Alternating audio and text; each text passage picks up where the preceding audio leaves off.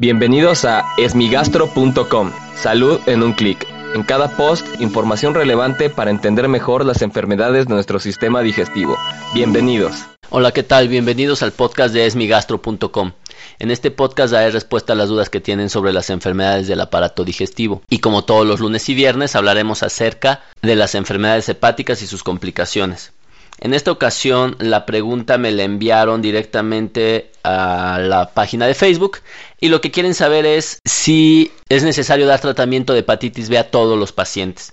Esta es una pregunta muy importante ya que en México y probablemente en algunas partes de Latinoamérica, probablemente Brasil se excluye, vemos muy poquita hepatitis B y muchas de las veces las vemos asociadas a otras enfermedades como el virus de inmunodeficiencia humana, entonces por eso es poco mencionada. Sin embargo, hay pacientes que tienen hepatitis B crónica y que están preocupados por su salud, particularmente como indicaron en el mensaje que me enviaron por Facebook acerca del tratamiento.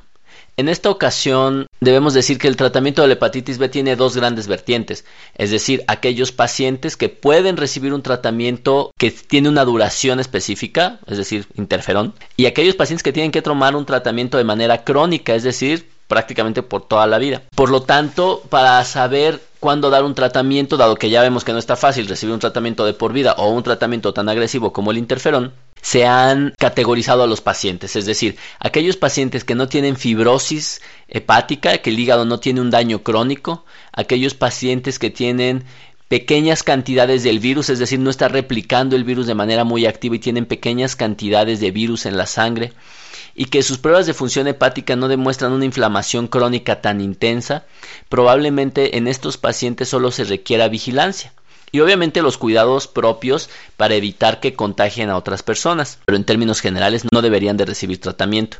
Sin embargo, en aquellos pacientes que tienen fibrosis hepática, que tienen una carga viral muy elevada, es decir, grandes cantidades de partículas virales rondando en la sangre, o que están presentando actividad inflamatoria muy importante determinado por las transaminasas, probablemente en estos pacientes sí sea necesario indicar un tratamiento.